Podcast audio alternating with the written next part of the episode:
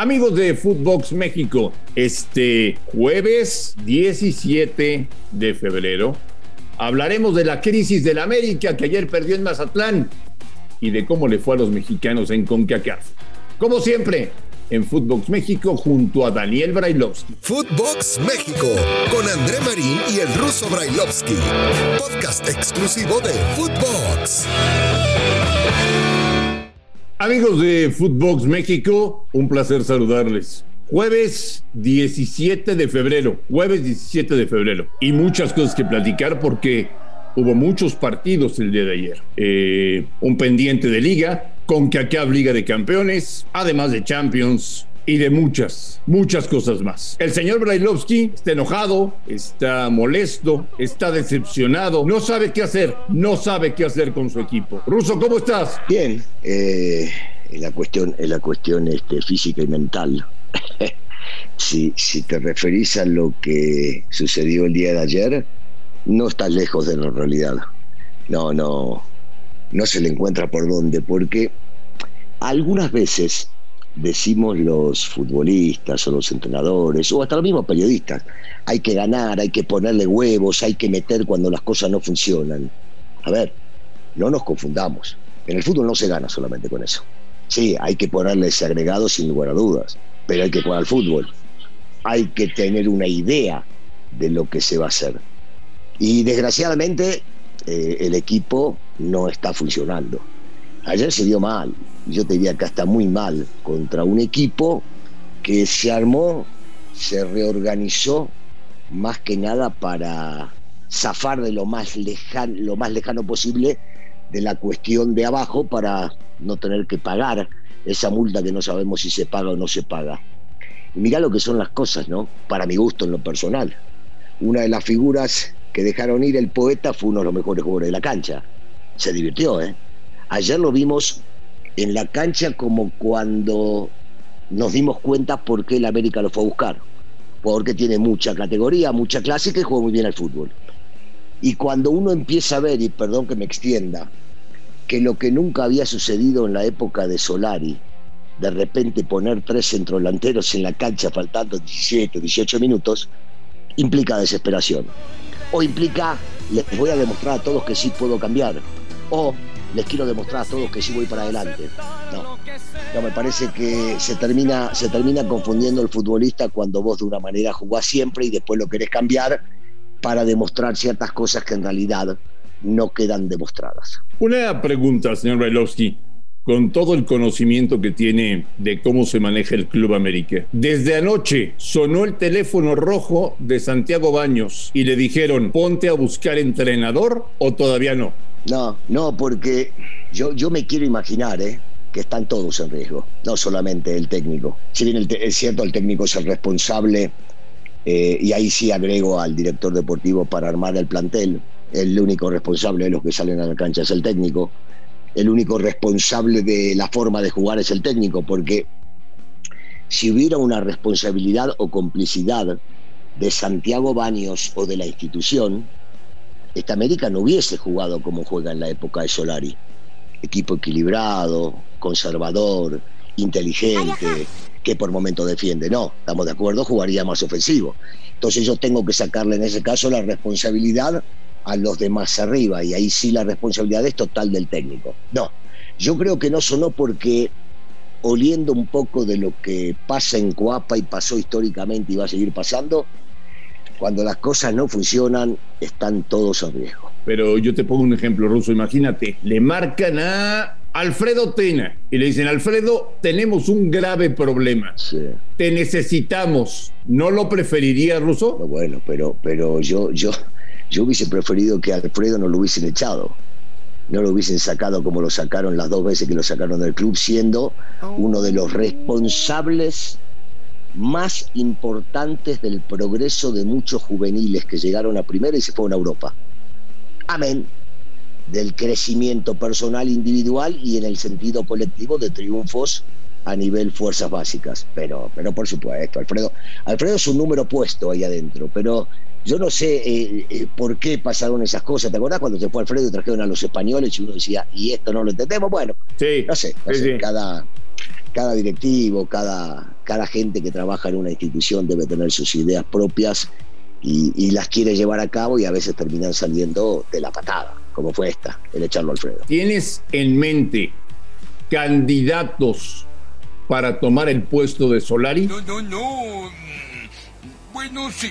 No, no, no porque, porque yo no estoy en esa situación, porque no estoy eh, dentro de la institución, porque no soy quien para elegir algún técnico y si tuviera trabajo ahí adentro, por supuesto que estaría, estaría constantemente pensando y evaluando lo que hace cada uno de los integrantes para saber por qué lado puede irles, yéndose de las, desde las infantiles, pasando por las juveniles, fuerzas básicas y primer equipo, pero, pero estando afuera, no, estando afuera no, no tengo la, no tengo la menor idea, la menor idea porque tenés que este, sentarte y analizar punto por punto. Lo que sí, lo que sí creo y estoy convencido es que tiene que ser alguien que, tenga, que tenga las raíces americanistas. Eso no tengo. Hay que regresar a las bases dentro de la institución.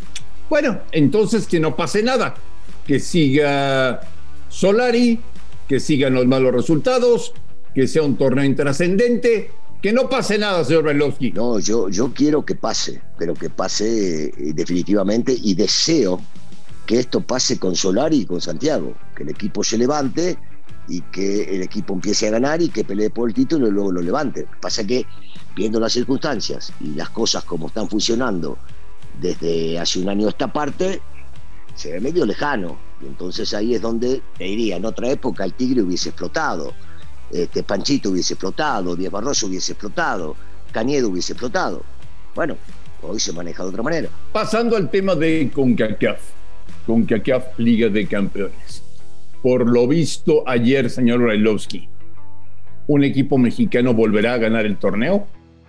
Bueno, por lo visto ayer eh, están, están todos con las posibilidades de seguir avanzando. Y entendiendo que en la próxima vuelta, si es que pasa Cruz Azul, que la lógica indicaría que sí, pero en el fútbol no la hay, se enfrentaría con Santos, que es la otra lógica para llegar a jugar, y después habrá que ver. Yo, yo creo que los equipos mexicanos están por arriba de los equipos centroamericanos, pero hay que demostrarlo cada partido. Y si continúa de esta manera, veremos enfrentamientos este, en la final, como lo venimos viendo, de dos equipos mexicanos. ¿Te gustó Pumas en Costa Rica? Sí, sí, sí, a mí me gusta. A mí me gusta la propuesta de Lilini, a mí me gusta Lilini como técnico, ¿viste? Eh, y, se ve como ese, ese abuelito que quisiéramos tener todos. Yo por suerte lo tuve. Buenito, que habla con vos, que si tiene que dar un, bofetazo te lo da, pero, pero lo entendés y decís, no, este tipo tenía razón. Este, entiende de táctica, sabe manejarse, por momentos se calienta como se calienta cualquiera dentro de una cancha de fútbol, pero sí, me, gusta, porque no tiene miedo, pone jóvenes, este, sale a jugar de la misma manera en cualquier cancha, sí, sí, me gusta, me gusta los líneas, me encanta. Cruz Azul en Canadá con temperaturas bajo cero, decía Juan Reynoso que la ventaja es muy corta con respecto a lo que hicieron en la cancha. Sí, es que, eh, bueno, está bien, él, él, se refiere a lo, que, a lo que él intentó hacer o lo que hicieron en el partido. Y, la ventaja es ventaja. Y es sumamente importante. Cuando vos te llevas una ventaja de visitante y después tienen que venir acá a jugar el Estadio Azteca, se les complica muchísimo a los que sea. A los que sea. Estoy hablando de equipos de fútbol en Centroamérica. Ya no hablo de selecciones porque vimos que Canadá lo hizo bien, porque Estados Unidos lo hizo bien, porque inclusive se vino a parar muy bien acá a Costa Rica, Honduras, o sea, lo, hemos visto. A nivel, a nivel clubes todavía hay una gran ventaja cerrando local. ¿Y León? cómodamente ganando en Guatemala. Un León que tiene como objetivo prioritario en este semestre internacionalizar al club. Pero está complicado, André. ¿eh? No, o sea, uno dice, sí, se quieren, eh, quieren llegar al internacional, quieren llegar a jugar la, el Mundial de Clubes, y, lo entiendo, y está bien este, que la visión vaya hacia allá. Pero cuidado, en el camino, y voy a mencionar solamente a los tres mexicanos, en el camino están los tres mexicanos los otros tres también quieren. Y entonces está sumamente complicado llegar a eso, sumamente complicado. No digo que no lo puedan hacer, digo, si su meta es esa, yo te diría que la meta hoy de Santos, de Pumas y también de Cruz Azul es la misma. ¿Ves, Russo, en esta edición a un equipo de la MLS ganando el torneo? No, no, no, no veo un equipo mexicano. Si, si tengo que basarme en resultados que ustedes lo manejan muy bien los periodistas, si tengo que basarme en la cuestión fría numérica de lo sucedido en estadísticas, no, tengo que seguir apoyando eh, la emoción de que el, el futbolista eh, y el equipo mexicano están por arriba todavía de los demás en Centroamérica. Dale un mensaje al americanismo, Daniel. ¡Póngale huevo, póngale huevo! ¡Más actitud, carajo! ¡Más actitud, carajo! Yo, desde, desde mi lado, ¿eh? yo lo sigo apoyando. Yo lo sigo queriendo. Eh, yo sigo queriendo al escudo, a, a, los que se matan, a los que ofrecen, pero, pero el escudo, el escudo se arma desde arriba, desde la tribuna, desde el público, y no con esto quiero ser populista, pues no necesito, ¿eh? Este, lo que hago hoy no necesito ser populista, pero es una realidad. Que, que cada uno tome conciencia de lo que le parece, pero, pero hay que seguir apoyando al equipo, hay que seguir apoyando al equipo y, a los dirigentes que estén y al técnico que esté, por más que nos pueda gustar o no. Yo ya he dicho miles de veces eh, mi observación y mi opinión con respecto a cómo juega en América, y pero igual sigo apoyando.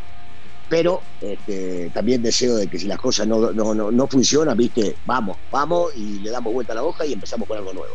Pero insisto, algo que tenga que ver con raíces americanistas, para, para inyectarle aunque sea eso de entrada al fútbol. Ya señalamos a Solari. ¿Qué tanta culpa tienen los jugadores? No, pero por supuesto que sí. O sea, eh, cada jugador tiene que hacer conciencia de lo que hace dentro de la cancha para poder llevar este y vestir ese escudo de manera gloriosa. Y hay futbolistas que no han rendido en su momento lo que tenían que rendir. Yo, yo sigo insistiendo, vos traes un extranjero para que te rinda en los partidos importantes que son, y ya no me refiero a este solo, que son los de la, la liguilla y la mayoría no ha rendido. Eh, sigo extrañando el gran momento que tenía Viñas, que no dejaba de jugar con Herrera y hacía goles todos los partidos y aparecía en los momentos importantes. Pero bueno, el técnico decidirá el por qué. Este, hay futbolistas mexicanos que algún partido sí, otro no. Eh, hoy por hoy, meterme en lo personal de cada uno me parece injusto, porque no estamos haciendo un corte de caja en la fecha 4 o 5 del torneo. Habrá que esperar que termine el torneo. Pero si vos me preguntás corte de caja a lo que sucedió antes de que empiece este torneo, todos tienen la culpa. Los futbolistas no dieron el ancho que tenían que dar, el técnico no pegó donde tenía que pegar para, para seguir avanzando en la liguilla, este, y el armado del equipo hoy por hoy no está demostrando que es lo que corresponde a esta institución. ¿Cómo tendría que empezar la charla de Solari hoy con los jugadores? Yo me imagino que esa misma charla viene siendo desde que empezó este torneo. ¿eh? Me quiero imaginar, ¿eh? Este, caliente, eh, haciéndole ver a cada uno lo que, lo que está haciendo mal, pero primero asumiendo responsabilidades. A, mí me gusta cuando, me gustaba cuando el técnico se paraba delante de mí y decía, yo la cagué en esto y esto. Y de repente te señalaba y te decía, ¿y usted qué la cagó? Dígame. Eh, y, y, lo tomé como norma eh, cuando empecé a dirigir, porque me parece que es lo más correcto. Este, hacerle ver que primero me equivoco y también ustedes se pueden llegar a equivocar y a ver qué pasa y cómo salimos adelante de todo esto todos juntos. Y viene Pachuca, ¿eh? Sí, un equipo que se le indigesta por lo general, ¿no? Este, pero bueno, es un buen sinodal, es un buen sinodal con un muy buen técnico y a ver hasta dónde llegan, a ver este, si, si se levantan. Cada partido de la América hoy es un buen momento para levantarse. Cada partido, el que sea, contra el que sea. Y si enfrentas a un equipo importante, mejor. Señor Brailovsky, que se mejore su jueves. Le mando un fuerte abrazo. Sí, gracias, te lo acepto. Hoy sí te lo acepto. Me levanté muy calentito después de lo de ayer. Sí, ojalá, ojalá mejore mi jueves. A nombre de Daniel Brailovsky y de André Marín, esto fue Footbox México. Gracias por escucharnos, un fuerte abrazo y estamos en contacto el día de mañana. Footbox México, un podcast con André Marín y el ruso Brailovsky, exclusivo de Footbox.